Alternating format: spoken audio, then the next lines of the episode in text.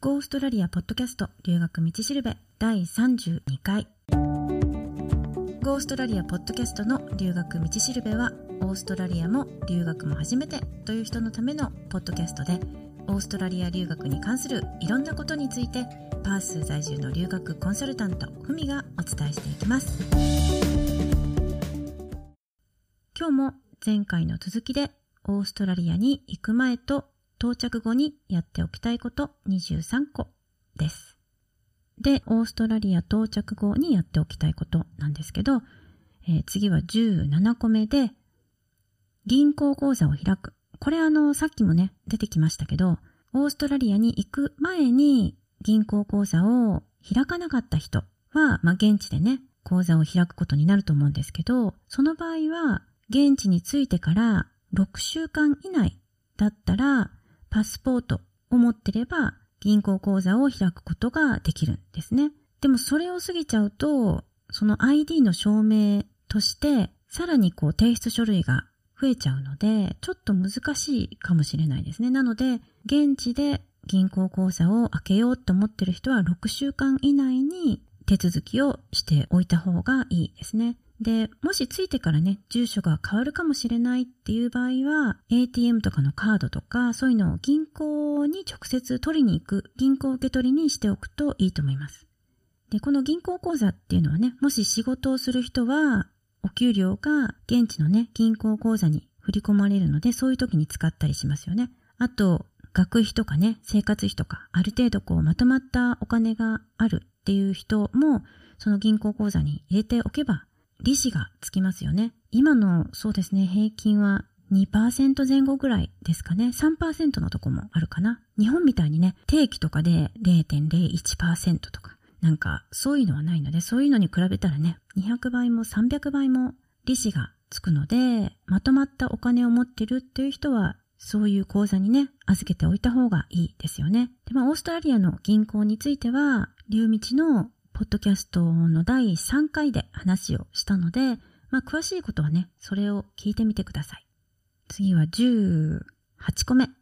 タックスファイルナンバーを申請する。これあの、なんで必要かっていうと、一つはもし仕事をするっていう場合には、その時にこの番号を出さないといけないんですね。なので、仕事をする時に必要っていうのが一つと、で、もう一つは、銀行にお金を預けるっていう人も、このタックスファイルナンバーが必要ですね。で、なんでかっていうと、このタックスファイルナンバーを銀行に出さなかったら、もしあの銀行の口座にね、利子がついた場合でもそこから税金がね、自動的に引かれちゃうんですよね。銀行にお金を預けるっていう人は、タックスファイルナンバーがあった方がいいですね。で、これはあの、インターネットでね、申請できます。その番号を取得するまでには、そうですね、だいたい2週間から4週間くらいはかかると思います。もし申請してからね、2週間とか4週間の間に住所が変わるかもしれないっていう人は移動してから申請っていうことでも遅くないと思います。別にすぐしないといけないっていうわけじゃないので、しばらく滞在できる場所が見つかった時にでも申請しておけばいいですよね。19個目。携帯電話の契約。これはさっきオーストラリアに行く前にやっておいた方がいいっていう話をもうしましたけど、もしね、日本にいる間に携帯電話の契約しなかったっていう場合は、もう現地でやっぱ加入することになりますよね。で、とりあえずね、語学学校に通うから、まあ都心にしばらくいるっていう人は、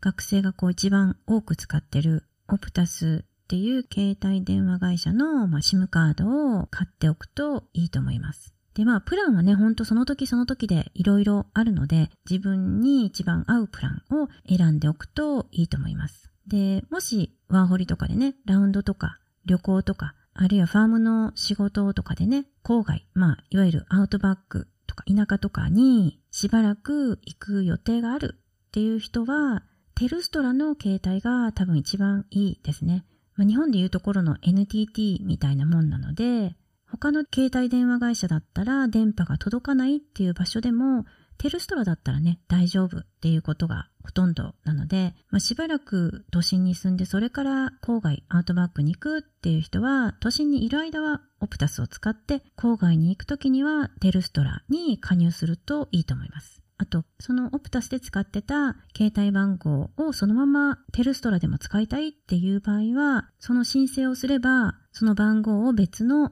携帯会社に移行することができるので、移行するのにお金はね、かからなかったと思います。で、まあその移行してる間は、1日か2日か、そのくらいは電話が使えないこともあるかもしれないんですけど、まあ使ってるね、携帯番号をそのままキープしておきたいっていう場合には便利だと思います。あの、携帯電話については、龍道のポッドキャストの第13回でやったので、まあ、そっちをね、聞いてもらえればいいと思います。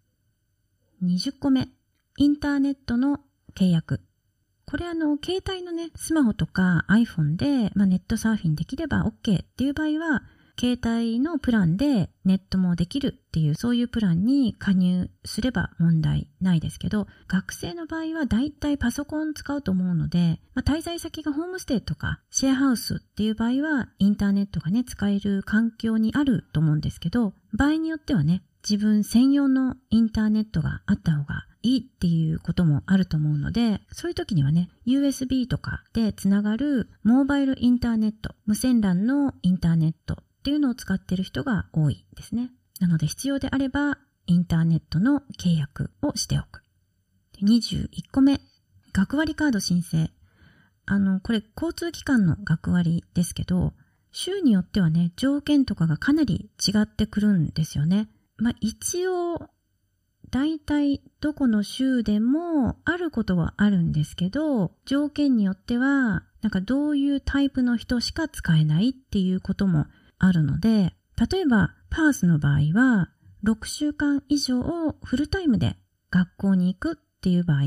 は、学割の申請ができるんですよね。で、申請用紙を記入して、学校から署名をもらって、で、それを交通機関のトランスパースっていうオフィスがあるんですけど、そこに行けば、その場で学割のカードがもらえるんですね。で、プリペイド式のカードなんですけど、その発行手数料と、それからとりあえずね、カードにプリペイドとして入れておく分の額を、まあ、その時に払うんですけど、パースの場合はそのカードのことスマートライダーって言うんですけど、それを持ってれば、現金で払うよりも15%割引になるんですね。で、で、もし、そのリチャージするのを一回一回現金でリチャージするんじゃなくて、自分の銀行の口座から自動引き落としっていう設定にしておけば、25%の割引になるので、かなりお得ですよね。なので、もし交通機関で学割があるっていう場合は、その申請をもう学校が始まったらすぐに、その日でもしておいた方がいいですね。22個目。運転免許証の切り替え。これも28回と29回のポッドキャストで話をしたんですけど、もしね、日本の運転免許証を持ってれば、現地で車に乗るっていう人はもちろん必要ですけど、そうじゃない場合、乗らない人でも日本の運転免許証を現地の運転免許証に切り替えておけば、身分証明とかね、そういうのに役立つので、切り替えしておくといいと思います。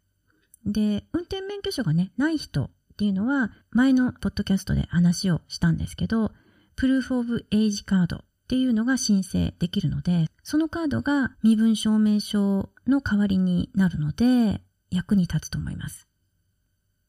最後、23個目。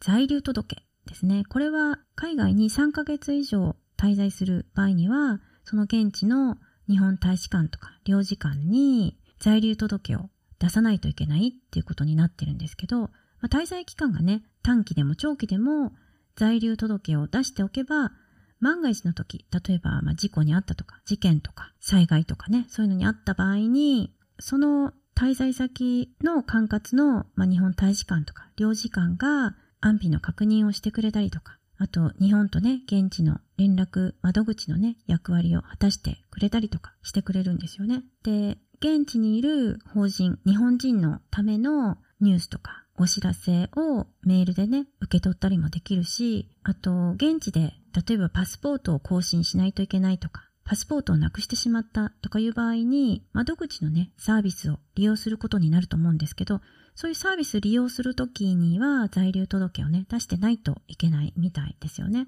あと、例えば日本にいない期間の、まあ、国民保険とか、国民年金とか、そういうのを免除してもらうっていう風になった時には、日本国外にいたっていうことの証明とかが必要になってくるんですよね。なので、在留届を出しておけば、国外にいたっていうことの証明が日本語でね、取れるので、そういうのにも役に立ちますよね。で、あと、万が一ね、例えば盗難にあったとか、カバンをなくしたとか、お金がなくなったとか、お財布とかね、航空券がないとか、まあいろんな事情があると思うんですけど、そういう時に日本の大使館とか領事館に頼めばお金を貸してくれることもね、あるみたいですね。まあ、在留届はあの、ネットからね、簡単に申請できるので、特にあの、長期滞在するっていう人は、届けを出しておいた方がいいと思います。っていうかまあ一応義務らしいのでね、届けは出しておかないといけないってことですね。ということで、オーストラリアに行く前と到着後にやっておきたいこと23個でした。今日も留学道しるべのポッドキャストを聞いてくださってどうもありがとうございます。もしオーストラリアの留学に関することで何か質問があれば Go オーストラリアポッドキャストのホームページから送ってください。感想とかリクエストもお待ちしてます。ホームページのアドレスは goaustralia.biz です。ではまた。